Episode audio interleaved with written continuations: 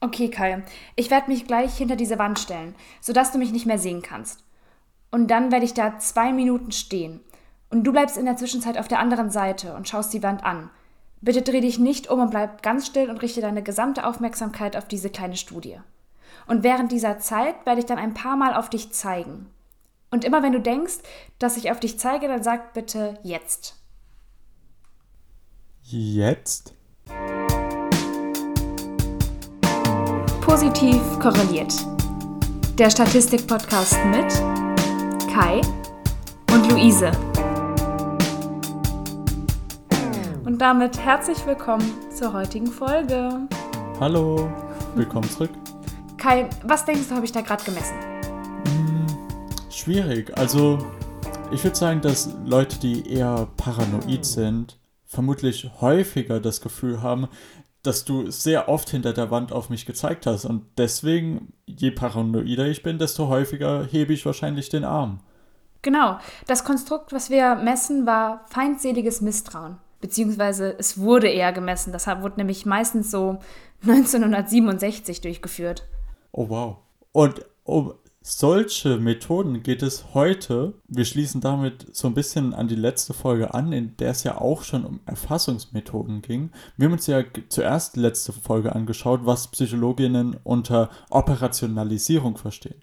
Das heißt, das war diese Art, wie wir unser psychologisches Konstrukt, zum Beispiel äh, was war es? Feindseliges Misstrauen, richtig? Mhm. Ja, also wir haben so ein Konstrukt feindseliges Misstrauen. Dann überlegen wir uns, wie können wir das jetzt irgendwie messen? Wie können wir dieses Konzeptionelle irgendwie auf die Messebene bringen? Zum Beispiel mit der Studie, die du vorgestellt hast. Und da gibt es aber noch viele, viele mehr Herangehensweisen, Verfahren, Checklisten, die wir uns alles anschauen können. Und es gibt ziemlich viele coole Methoden, die man benutzen kann, um etwas über das Erleben und das Verhalten von Menschen herauszufinden. Selbstbericht und Fremdbericht kennen wir schon aus der letzten Folge. Aber es muss nicht immer die beste, die coolste oder die am besten passendste Methode sein. Die richtig coolen Methoden, wie zum Beispiel der objektive Test, den Luise vorgestellt hat, die lernen wir erst heute kennen. Genau. Und im letzten Teil der heutigen Folge wollen wir dann nochmal die verschiedenen Erfassungsmethoden klassifizieren und halt einen Überblick geben, welche Erfassungsmethode dann für welche Situation auch optimal ist, weil wir müssen die ja auch irgendwann mal einsetzen können. Aber zuerst lernen wir es erstmal kennen. Und die erste neue Methode, die wir heute kennenlernen, ist die Verhaltensbeobachtung.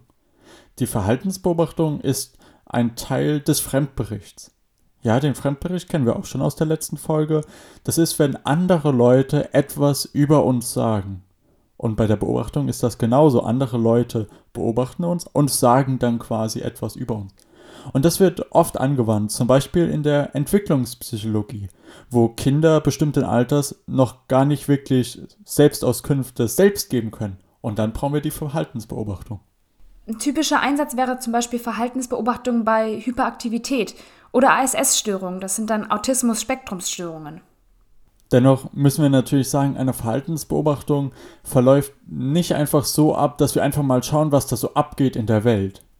Das heißt, wenn wir einzelne Diagnosen stellen möchten, wie zum Beispiel eine Diagnose in Richtung Autismus oder Hyperaktivität, da gibt es dann bestimmte strukturierte Bögen, die genau abgeben, wie zu beobachten ist, worauf zu achten ist und was die Kriterien sind. Kai, was kennzeichnet denn eigentlich eine wissenschaftliche Beobachtung? Mhm, das ist eine sehr gute Frage. Eine wissenschaftliche Beobachtung hebt sich nämlich so ein bisschen von der Alltagsbeobachtung ab. Es gibt da so ein paar Unterschiede und das sind so vier Stück, die wir uns so rausgesucht haben, woran wir erkennen, dass eine wissenschaftliche Beobachtung eben ein bisschen strukturierter ist. Die erste Sache, die wir beachten müssen bei einer wissenschaftlichen Beobachtung, ist die Absicht, Annahmen zu überprüfen. Ja, wir wollen eine Diagnose stellen oder wir wollen eine Hypothese testen. Wir wollen irgendwas überprüfen. Und mit der Einstellung gehen wir quasi in die Beobachtung schon rein. Der zweite Punkt ist die systematische Selektion bestimmter Aspekte. Das heißt, wir beobachten nicht einfach alles, was wir sehen, sondern wir wählen vorher, das heißt a priori wählen wir bestimmte Aspekte aus, die wir dann systematisch untersuchen das fällt uns dann auch viel leichter, weil es ist auch ehrlich gesagt viel zu kompliziert, alles zu beobachten. Und da sind Beobachterinnen und Beobachter auch häufig, wenn das der Fall wäre, überfordert. Der dritte Punkt erscheint vielleicht etwas trivial, es ist die beabsichtigte Auswertung der erhobenen Daten. Das ist eigentlich in jeder Studie so.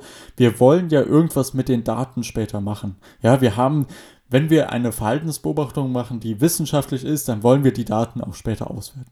Und dann als letztes noch die Kriterien der Replizierbarkeit und Objektivität. Klingt super kompliziert, Luise, bringen wir ein bisschen Licht rein. Was, was bedeutet nochmal Replizierbarkeit und Objektivität? Wir machen das jetzt nochmal ganz grob. Also Replizierbarkeit ist, dass man das Ergebnis wiederholen kann. Also wenn wir jetzt zum Beispiel in einer Mathestunde einen Schüler irgendwie beobachten, dann müssten es ähnliche Ergebnisse in ähnlichen Kontexten geben. Und Objektivität ist ganz grob, dass die Ergebnisse unabhängig von der beobachtenden Person sein sollen. Aber über diese Gütekriterien wie zum Beispiel Objektivität sprechen wir auch in einer der nächsten Folgen nochmal genauer. Genauer gesagt sogar nächste Folge schon. Da kommt das ganz, ganz wichtige Thema der Gütekriterien. Da könnt ihr euch schon drauf freuen. Aber Luise, du hast ja schon vorhin die Hyperaktivitätsstörung angesprochen.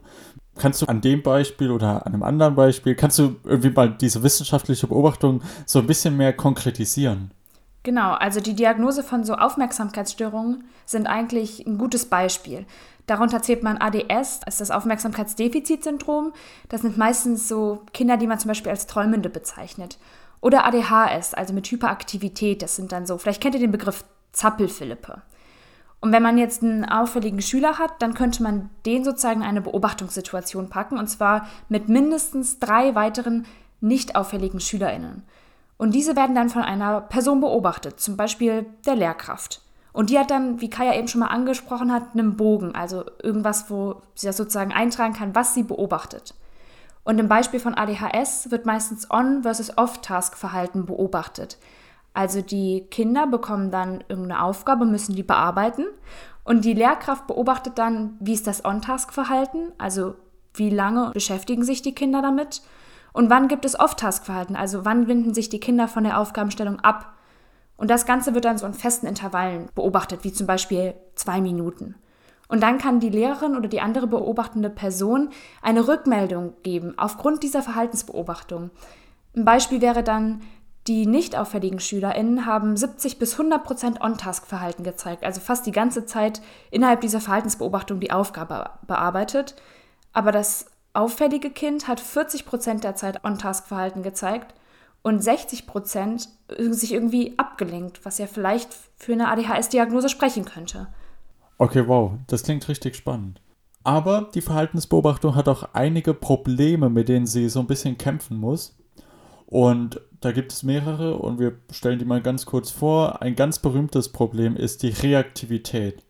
Zum Beispiel stellen wir mal vor, nicht die Lehrperson in deinem Beispiel ist die Person, die beobachtet, sondern ich. Zum Beispiel, ich setze mich dann in die Klasse und schaue mir mal alle Schülerinnen und Schüler an, beziehungsweise die paar, die ich ausgewählt habe.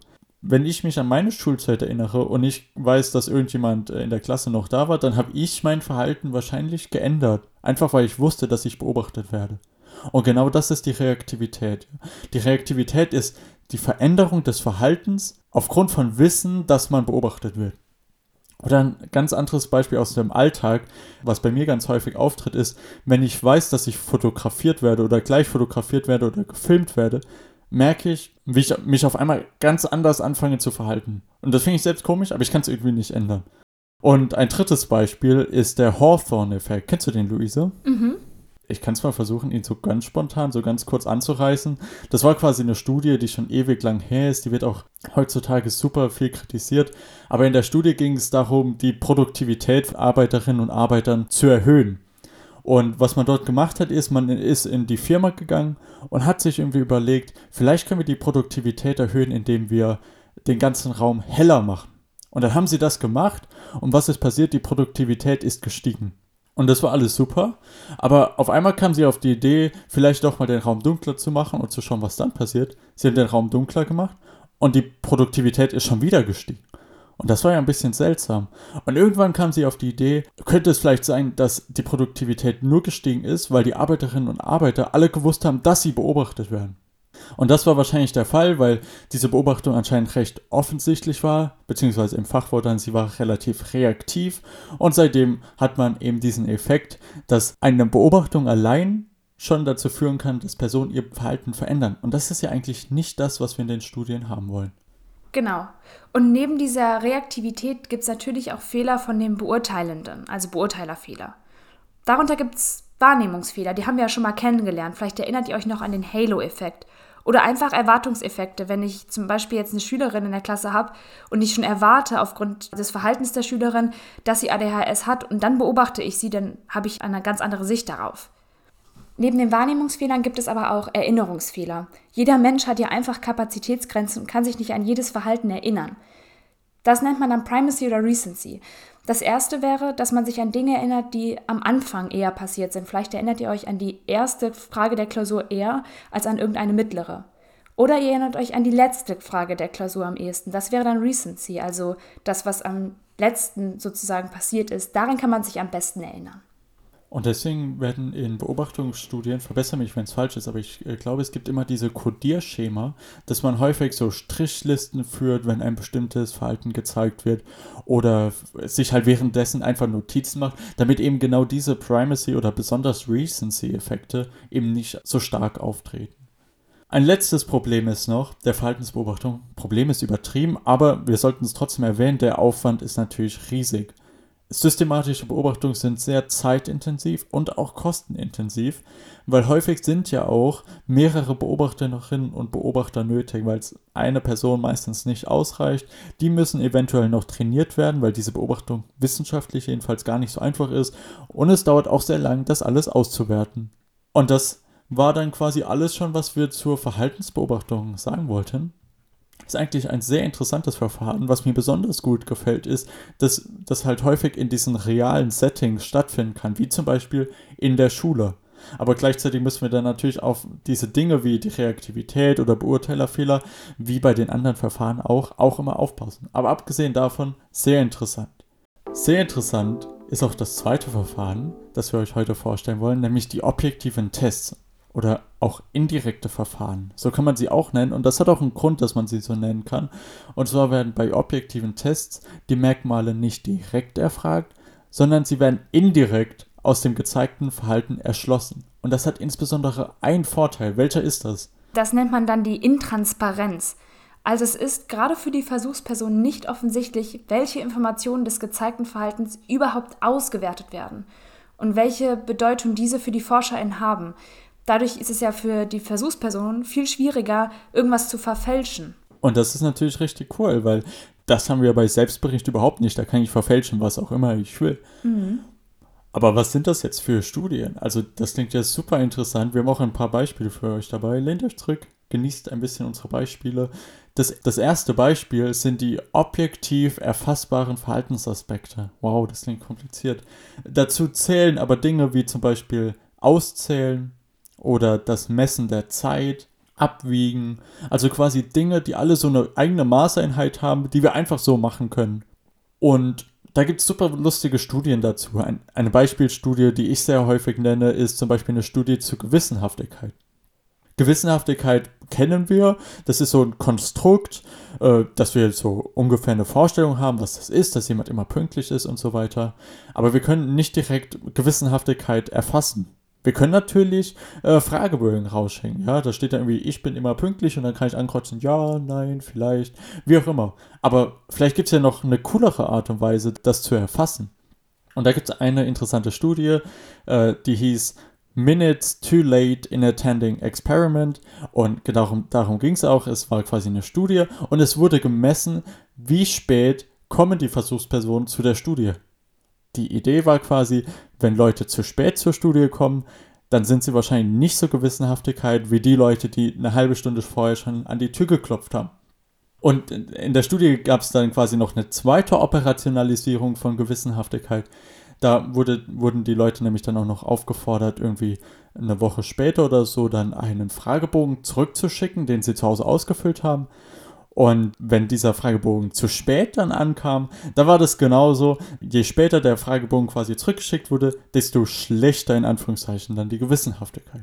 Ein zweites Beispiel wäre die Messung von Leistungsmotivation. Luise, was, was verstehen wir unter Leistungsmotivation und vor allem, wie sieht dann der zugehörige Test aus? Leistungsmotivation beschäftigt sich so ein bisschen mit der Frage, wie sehr man das Bedürfnis hat, eine gute Leistung zu erbringen. Also wie motiviert bin ich, irgendwie etwas zu leisten. Und dazu könnte man sich einfach einen super langweiligen Test ausdenken. Ist auch ein bisschen egal, was man überhaupt in dem Test machen muss. Hauptsache, er ist sehr langweilig. Man könnte zum Beispiel einen Test machen, wo man nur zwei Tasten klicken muss. Und dann kann man einfach schauen, wie lange die Versuchspersonen den Test machen, bis sie den Test abbrechen. Also wie motiviert sind sie trotz dieses langweiligen Testes, den Test einfach weiterzuführen. wow das kann man nicht nur machen, sondern das machen tatsächlich Leute. Und ich glaube, da gibt es, also so, was ich quasi so anekdotisch gehört habe, da gibt es Leute, die, die brechen sofort und da gibt es Leute, die, die sitzen nach acht Stunden immer noch dran und wollen dann den neuen Weltrekord oder so sprechen. Super, super interessant. Ein drittes Beispiel noch dazu, dann, dann gehen wir weiter, aber die Studien sind einfach zu spannend. Ein drittes Beispiel wäre irgendwie noch eine indirekte Erfassung von Aggression. Auch da können wir natürlich Selbstbericht grundsätzlich anwenden, irgendwie fragen, ja, wie aggressiv bist du normalerweise? Aber hier könnte ich mir schon vorstellen, dass Leute das je nach Kontext gegebenenfalls verfälschen könnten. Und da gibt es dann auch so eine indirekte Erfassungsmöglichkeit via Hot Sauce Allocation, also quasi auf Deutsch heiße Soße Zuordnung, irgendwie sowas in die Richtung. Und die Frage, die man quasi beantworten muss in der Studie ist, wie viel scharfe Soße würdest du jetzt einer Person ins Essen machen, bei der du weißt, dass sie scharfes Essen überhaupt nicht mag?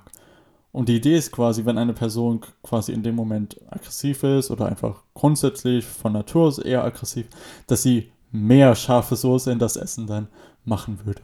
Auch spannend. Jetzt kommen wir mal so ein bisschen weg von diesen Beispielen, die wir eben genannt haben und hin zu einem anderen oder zu einer anderen Verfahrensart. Und zwar reaktionszeitgestützte Verfahren.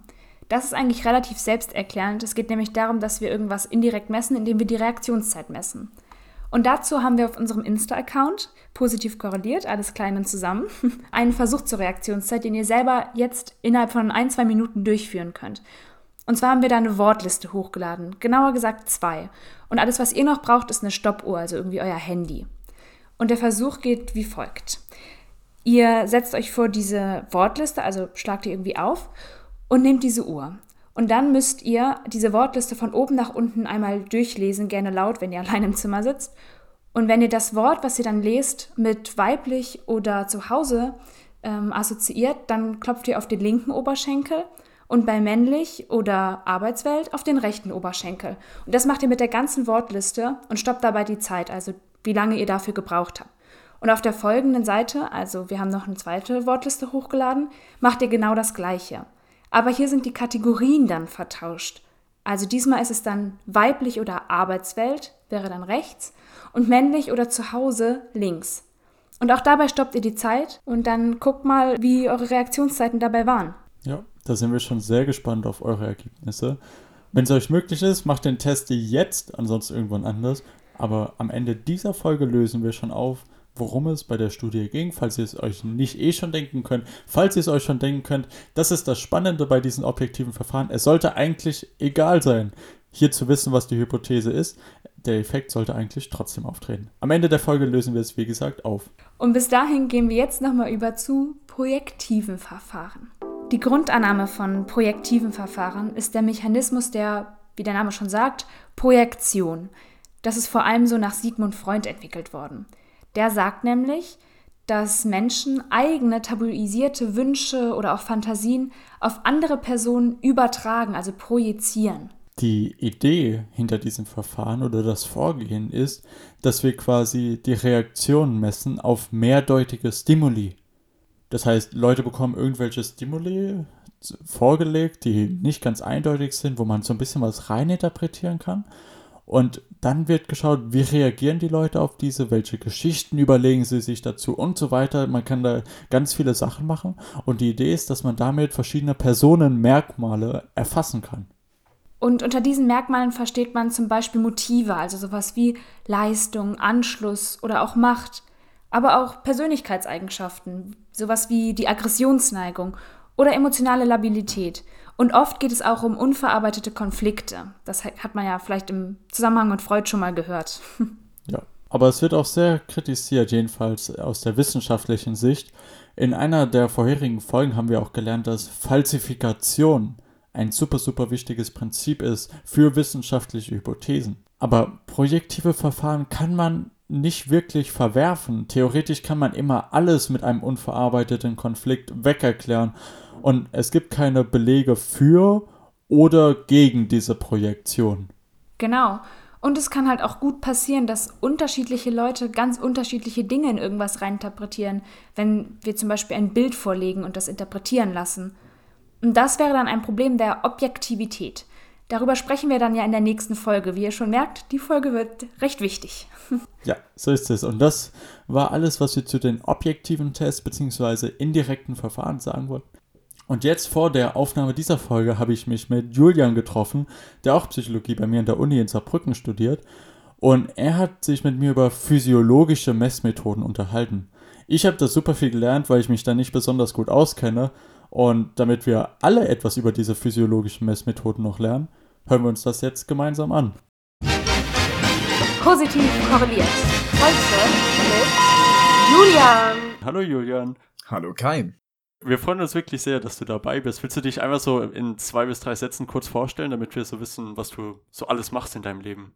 Ja, also ich bin der Julian, ich bin 19 Jahre alt, ich komme jetzt ins dritte Semester Psychologie und nebenbei mache ich noch eine ganze Menge Musik, aber heute bin ich da, weil ich mich für Physiologie interessiere. Oh, spannend, spannend. Über die Musik hören wir hoffentlich demnächst auch noch was. Aber fangen wir mit den wirklich spannenden Dingen an, nämlich mit den physiologischen Messmethoden. Und im Studium, da, der Begriff, der so am häufigsten fällt, ist eigentlich das EEG. Aber kannst, kannst du mal so wirklich für Anfänger so ein bisschen sagen, so, was ist das eigentlich?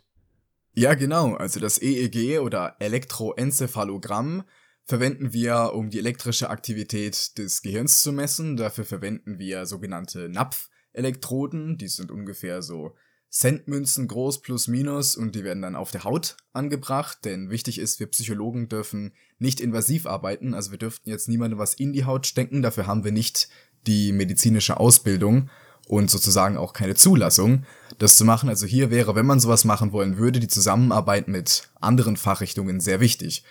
Und ja, grundsätzlich kommen dann erstmal, wenn wir so eine Napfelektrode angebracht haben, kommen grundsätzlich erstmal alle Arten von Signalen, die der Körper so aussendet, also alle Arten von elektrischen Signalen, kommen dann erstmal an. Also Aktionspotenziale, das haben sicherlich noch viele aus Bio in der Oberstufe gehört, oder postsynaptische Potenziale eben, Signale von der Haut selbst, die Muskelaktivität, die Augenaktivität, also retinale Aktivität und sogar Signale vom Blut kommen an. Das Ganze nennen wir dann Oberflächen-EEG.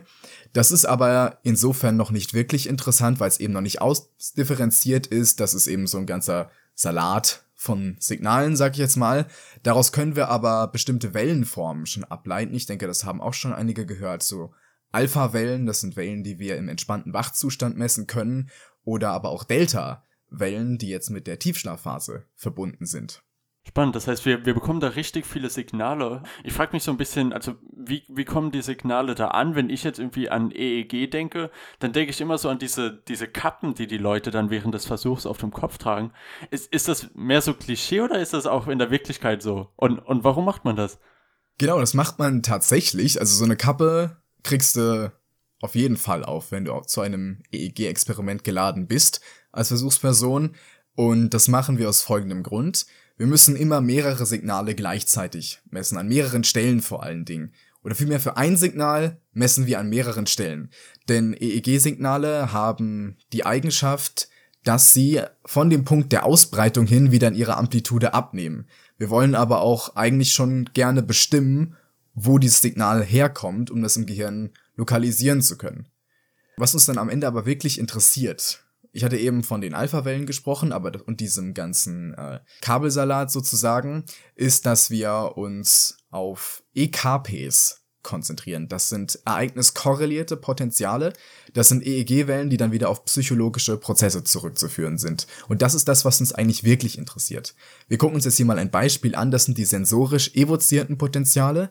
Also wir präsentieren einen sensorischen Stimulus. Sensorischer Stimulus kann sein, entweder zeige ich dir ein Bild oder ein Ton oder du kriegst einen Elektroschock oder sowas. Also das muss jetzt nicht immer der Fall sein, aber kann passieren. Und dann kommt es zu Veränderungen in der kortikalen EEG-Aktivität. Jetzt tritt hier ein kleines Problem auf. Ein EEG-Signal hat immer zwei Anteile, und zwar ein Rauschen und ein Signal. Aber eben nur dieses Signal ist für uns interessant und speziell bei diesen SEPs, also den sensorisch evozierten Potenzialen, ist das Rauschen ziemlich stark dieses Signal und Rauschen, da fühle ich mich dann in der Statistik nochmal besser aufgehoben. Damit kann ich was anfangen. Also man will quasi dieses Signal maximieren, das Rauschen minimieren. Ist das, kann ich mir das so vorstellen, jetzt wie bei meinen Kopfhörern zum Beispiel, dass es dann so eine Noise-Canceling-Funktion gibt, wo ich das Noise irgendwie so ein bisschen einfach rausnehmen kann? Das ist ein guter Vergleich, aber leider können wir das hier nicht machen. Also es gibt keine Taste, die wir drücken können und sagen, ah, alles raus. Wir machen das meistens über Signalmittelung, das heißt, wir erfassen beim gleichen Stimulus bei einer Versuchsperson sehr viele Signale hintereinander. Also wenn jetzt ich als Proband sitze da und mein äh, Experimentalleiter möchte rausfinden, wie ich auf Klatschen reagiere und dann klatscht er halt mehrmals in regelmäßigen Abständen und wir erfassen dann ganz viele Potenziale und die mitteln wir dann einfach. Das nennt man dann gemittelte evozierte Potenziale. Und die dabei gemessenen Wellen sind dann wieder interessant. Die kategorisieren wir äh, zum einen nach der Ausrichtung. Wir nennen die dann N für negativ oder P für positiv und wir kategorisieren sie nach der Latenz, nach dem Auftreten nach dem Stimulus Onset. Beispielsweise hier nennen wir die P300 positive Ausrichtung, P, 300 bei 300 Millisekunden nach Stimulus Onset und die wird dann oft in Verbindung mit Überraschung gemessen. Also wenn jetzt beispielsweise aus dem Nichts ein lauter Ton aufkommt oder kein Ton, wenn wir vorher ganz viele Töne gehört haben. Oder die N400, also negative Ausrichtung, 400 Millisekunden nach Stimulus Onset die können wir in Verbindung mit semantischer Verarbeitung messen und zum Beispiel auch semantische Abweichung. So ein typisches Lehrbuchbeispiel ist, ich trinke meinen Kaffee mit Socke. Gut, ich kenne jetzt deine Diät und die Diät der Zuhörer nicht, aber ich würde sagen, im, sag ich mal, Normalfall ist das nicht die Regel. Und ein, eine Frage dazu dann, weil jetzt, jetzt fange ich erstmal an, das alles so richtig zu verstehen, aber wenn du dann quasi sagst, okay, Kaffee mit Socke ist jetzt nicht meine Diät, und sondern das ist jetzt was Ungewöhnliches für mich, dann würdest du sagen, okay, dann gibt es da bei mir einen negativen Ausschlag. Ganz genau. Also den würden wir 400 Millisekunden, also für dich jetzt so nicht feststellbar, aber dann eben im zeitlich hoch aufgelösten EEG, können wir dann sehen, nach 400 Millisekunden kommt dann eben so dieser negative Ausschlag. Und da kommen wir jetzt zu einem Vorteil des EEGs, wir haben eine hohe zeitliche Auflösung. Also wirklich im Millisekundenbereich können wir feststellen, wo es dann zu Veränderungen im elektrischen Potenzial kommt. Aber damit kommt auch ein Nachteil einher, und zwar haben wir eine schlechte räumliche Auflösung. Wir wollen ja wissen, auch woher kommt das Signal. Das gilt jetzt für EEG generell, aber heutige Verfahren können mit speziellen Programmen und sehr vielen Elektroden das natürlich auch ziemlich gut hinbekommen und man könnte das theoretisch sogar mit der, also theoretisch wird gemacht, mit der ähm, funktionellen Magnetresonanztomographie, also dem fMRT, kombinieren. MRT kennen die meisten sicherlich noch, die Röhre, wo man reingeschoben wird und dann wird eine Bildgebung gemacht vom ganzen Körper und beim fMRT leuchten sozusagen dann die Teile des Gehirns, die gerade besonders aktiv sind. Spannend. Jetzt haben wir schon richtig viel über das EEG gehört, aber ich meine, wir wollen natürlich noch ein bisschen kreativer werden. Was haben wir denn noch so für andere Möglichkeiten, wenn wir nicht unbedingt das EEG verwenden wollen? Ja, also das EEG ist insofern wichtig, um kortikale Prozesse eben auch sichtbar machen zu können. Und wir haben jetzt ja das zentrale Nervensystem im Prinzip, oder zumindest den Großteil des zentralen Nervensystems damit abgedeckt, aber es gibt ja auch noch das periphere Nervensystem. Und im peripheren Nervensystem gibt es auch das somatische Nervensystem. Das ist einer der beiden Unterpunkte. Und das ist das Nervensystem, was mit der Außenwelt interagiert. Also wir haben sensorische Signale, die aufgenommen werden von Sinneszellen, Auge, ähm, an den Ohren, auf der Haut, an den Skelettmuskeln, generell an den Gelenken. Und die werden zum ZNS, also Zentralnervensystem, das ist sozusagen die Schnittstelle für alles, werden die zurückgeleitet und anschließend wieder zurück an die Muskulatur, damit wir agieren können. Und tatsächlich können wir diese Muskelspannung messen. Man sagt ja auch so im Alltag, jetzt wenn wir wieder psychologisch werden wollen, jemand ist angespannt, jemand ist unter Stress. Und tatsächlich ist es ja auch dann so, das kennen sicherlich auch die meisten, ah, du bist schon wieder total verspannt, dass sich unsere Muskeln dann auch wirklich kontrahieren und grundsätzlich mal eine höhere Spannung haben als im entspannten Zustand. Und das nennen wir dann Elektromyogramm oder EMG. Wie machen wir das? Wir nehmen zwei Elektroden und befestigen die am interessierenden Muskel, also auch wieder auf der Haut, weil wir dürfen ja nicht invasiv arbeiten. Und wenn wir dann messen, erhalten wir ein EMG-Rohsignal. Und das Rohsignal gibt uns erstmal an, die Anzahl von Muskelfasern, die zu einem bestimmten Zeitpunkt kontrahieren. So, aber jetzt wollen wir das Ganze auch noch schön auswerten. Ich nehme an, das ist, hast du schon irgendwie mal angerissen, aber grafische Auswertung ist immer total wichtig und es muss auch gut aussehen, damit man das gut auswerten kann. Also zumindest sollte es übersichtlich sein. Ähm, zur Auswertung dieser Signale geben wir das Ganze dann in den Computer und der kann aus diesen Rohsignalen integrierte Signale herstellen.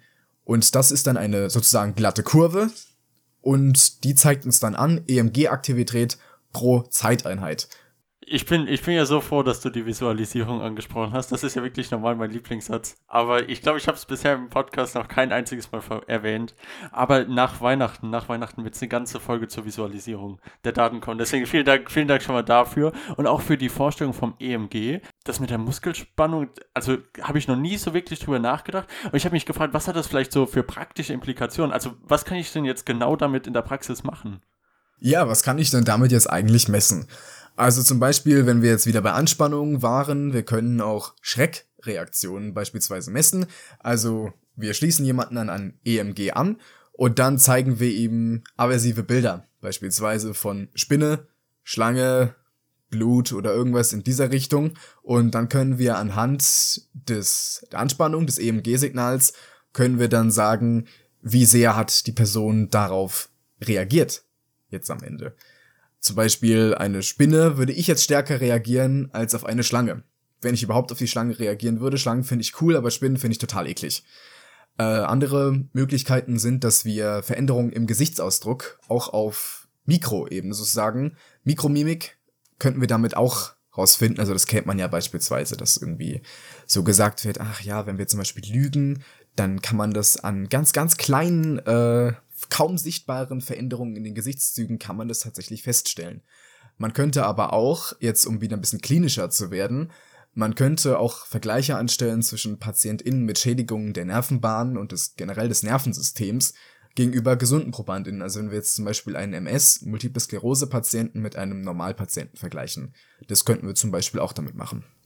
Dann, dann haben wir jetzt ja schon was gehört über das EEG, wir haben was gehört über das EMG. Es gibt gibt noch eins, ich meine, okay, als alter Grey's Anatomy-Fan äh, ist das natürlich ein, ein ganz starker Begriff, mit dem ich sehr viel Assoziation habe, das EKG. Ist das was, was wir in der Psychologie auch verwenden?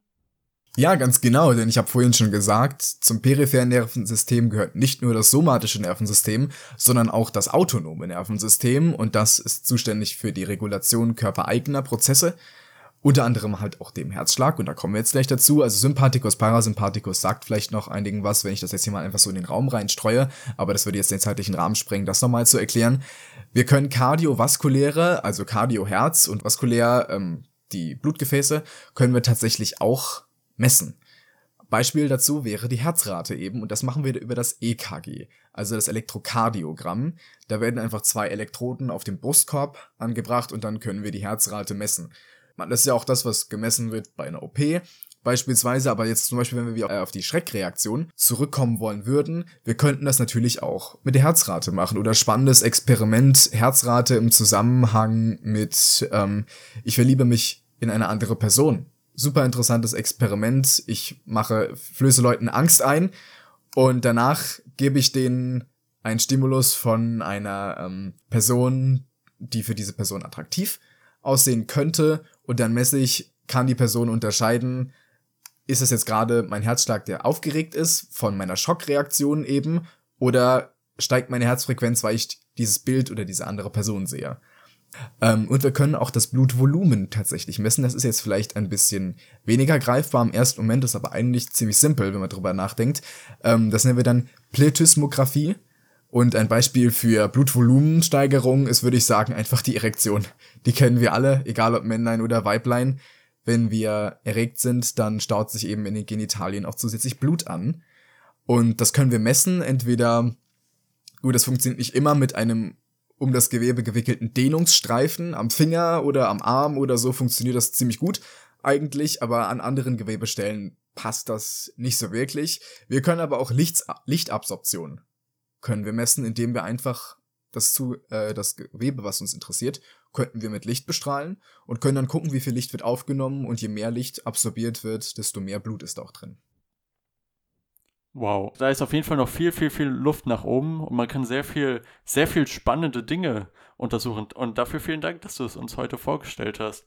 Gerne, das ist genau der Teil, der mich an der Psychologie eben fasziniert hat, diese Interdisziplinarität zwischen diesen beiden Fachrichtungen. Und insgesamt haben wir jetzt hier super, super viele Forschungsmethoden kennengelernt. Selbstbericht, Fremdbericht, Beobachtungen, objektive Tests, jetzt physiologische Forschungsmethoden. Ich denke, es wird Zeit, dass wir zurück an Luise geben und dann noch so ein bisschen klassifizieren, was ist jetzt genau die perfekte Methode für meine Studie? Bis dann, Julian. Bis dann, Kai. Ja, nochmal ein Dank an Julian. Das klingt ja echt mega spannend, was es da alles für Methoden gibt. Und das wird im Laufe der nächsten Jahre bestimmt auch viel wichtiger und daher auch noch bestimmt mehr. Ja. Und das wäre jetzt ungefähr so ein bisschen das, was wir euch bezüglich dieser Methoden alles so zeigen können und wollen innerhalb dieses Podcasts. Und diese Methoden werden wir dann im Rest der Folge so ein bisschen in Klassifikationsmöglichkeiten einteilen. Wir wollen euch also vorstellen, wie wir Methoden einordnen können, um sie dann auch so ein bisschen besser verwenden zu können. Und damit starte ich jetzt erstmal und wir wollen heute als erstes mal so typisches versus maximales Verhalten differenzieren. Und zwar meint das die Messung von Leistungsvermögen versus die Messung von Persönlichkeitsmerkmalen. Typisches Verhalten meint dabei Persönlichkeit und maximales Verhalten die Leistung. Und über Leistungstests haben wir uns noch nicht so wirklich unterhalten. Aber bei Leistung geht es halt immer um Ergebnisse. Es geht auch um, ist man richtig oder falsch, ist man gut oder schlecht. Gleichzeitig, und das ist ein super wichtiger Punkt, ist, dass Leistungstests die messen die bestimmte Leistung in einer Aufgabe nur, wenn die Leistungsmotivation oder die Anstrengung hoch ist. Es gibt ganz verschiedene Leistungstests. Was einem natürlich immer dazu einfällt, ist der Intelligenztest. Aber es gibt auch spezielle Fähigkeitstests, wie zum Beispiel die Kreativität. Aber auch allgemeine Leistungstests. Das sind so Konzentrations- oder auch Aufmerksamkeitstests. Und die werden als allgemein bezeichnet, weil ja Konzentration zum Beispiel eine Grundvoraussetzung ist, um irgendeine Leistung zu erbringen. Wenn man nicht konzentriert ist, kann man auch keinen guten Intelligenztest abliefern. Dann gibt es noch Wissenstests, aber auch Eignungstests, wenn man irgendwie Leute einstellen möchte, sowie Schul- und Entwicklungstests. Und jetzt wollten wir so ein bisschen nochmal die Persönlichkeitsfragebögen und die Leistungstests vergleichen. Bei den Persönlichkeitsmerkmalen erfasst man ja immer eine subjektive Einschätzung. Beim Leistungstest hingegen erfasst man Performance. Das heißt, wie gut ist man in einer bestimmten Aufgabe. Und bei Persönlichkeitsfragebögen erfasst man in der Regel äh, momentanes, also typisches Erleben und Verhalten von Personen. In Leistungstests hingegen will man das maximale Verhalten erfassen. Was hat eine Person maximal drauf? Wenn man Persönlichkeitsmerkmale erfasst, dann gibt es ja keine Bewertungen nach Gütemaßstäben, also kein richtig oder falsch. Die gibt es bei Leistungstests aber sehr wohl. Da bewerten wir meistens nach einem Gütemaßstab. Der kann zum Beispiel sozial sein, dass wir uns mit anderen Leuten vergleichen. Er kann individuell sein, das heißt, wir vergleichen uns mit uns selbst über die Zeit, sind wir besser oder schlechter geworden. Oder er kann kriterial sein, das heißt, wir vergleichen uns mit einem objektiven Kriterium, zum Beispiel habe ich 80% in diesem Test erreicht. Und zum Schluss gibt es Faking Good und Faking Bad in der Persönlichkeitsmerkmalserhebung. Also man kann sich besser oder schlechter, zum Beispiel in Extraversion, kreuzen, wenn man einen Fragebogen ankreuzen muss. Bei Leistungstests ist es dagegen nur möglich, Faking Bad zu machen. Also ich kann mich nicht besser machen in einem Leistungstest, als ich eigentlich bin.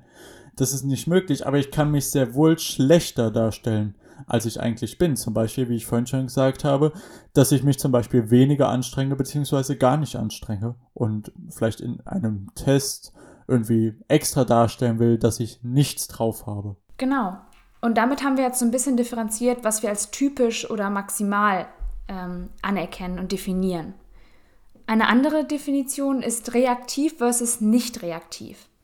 Reaktivität haben wir ja eben schon mal angesprochen. Reaktivität ist nämlich das Wissen um die Registrierung und Auswertung des eigenen Verhaltens. Und wenn es nicht reaktiv ist, dann hat man dieses Wissen eben nicht.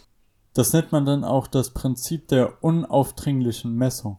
Das heißt, Personen sind sich nicht darüber bewusst, dass ihr Verhalten für einen wissenschaftlichen Zweck gerade registriert und ausgewertet wird.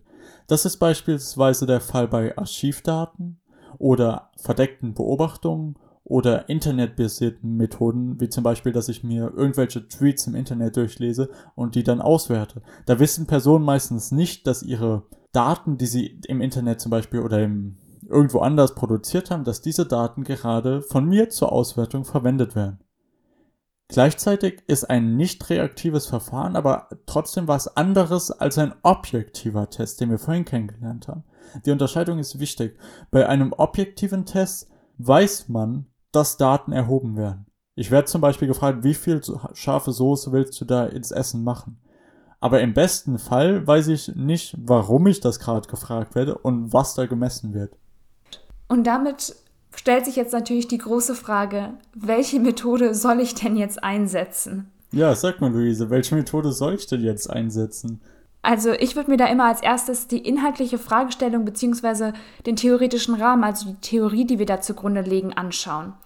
Es ist ja, macht ja einen Unterschied, ob wir Stress erleben zum Beispiel subjektiv irgendwie erfassen wollen, das wird man zum Beispiel mit einem Fragebogen machen, oder ob man körperliches Stresserleben erfassen möchte.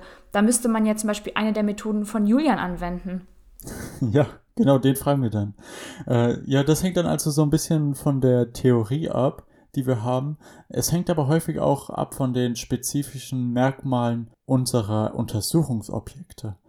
Also genauer gesagt, die Merkmale unserer Versuchsperson. Wen befragen wir da eigentlich? Das ist wichtig für die Entscheidung, welche Methode wir verwenden. Zum Beispiel das Alter spielt eine große Rolle.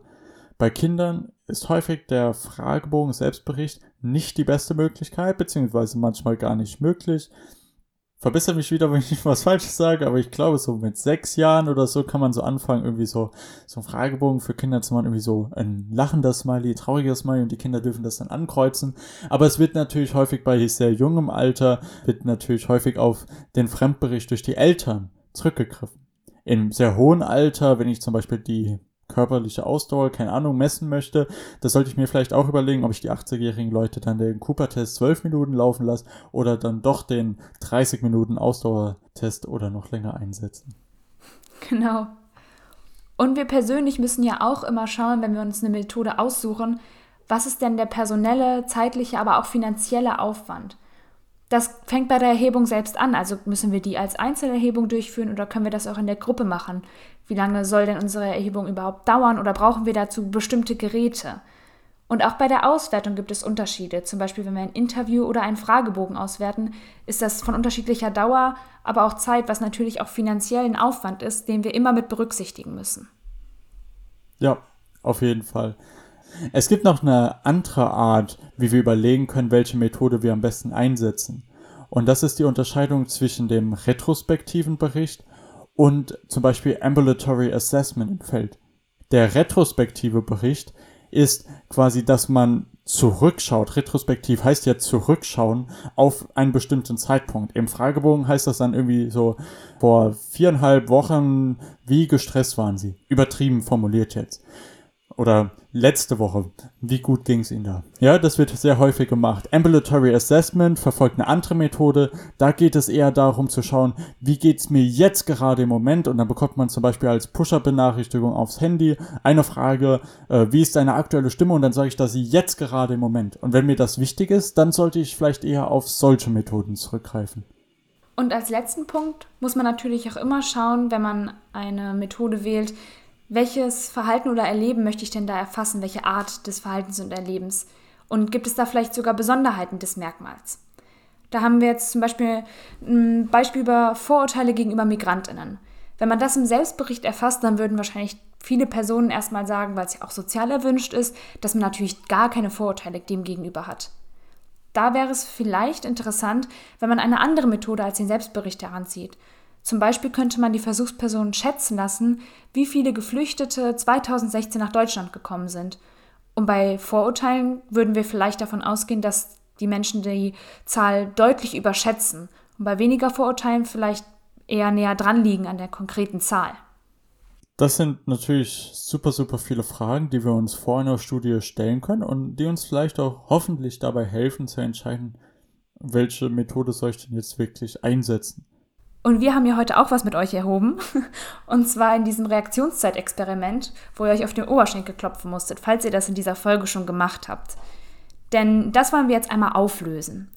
Unsere Vorhersage für dieses Experiment ist nämlich, dass ihr bei Zuhause weiblich und Arbeitswelt männlich, also sozusagen im ersten Durchlauf, viel schneller wart oder seid als im zweiten Durchlauf, wo wir dann zu Hause mit äh, männlich und weiblich und Arbeitswelt kombiniert haben.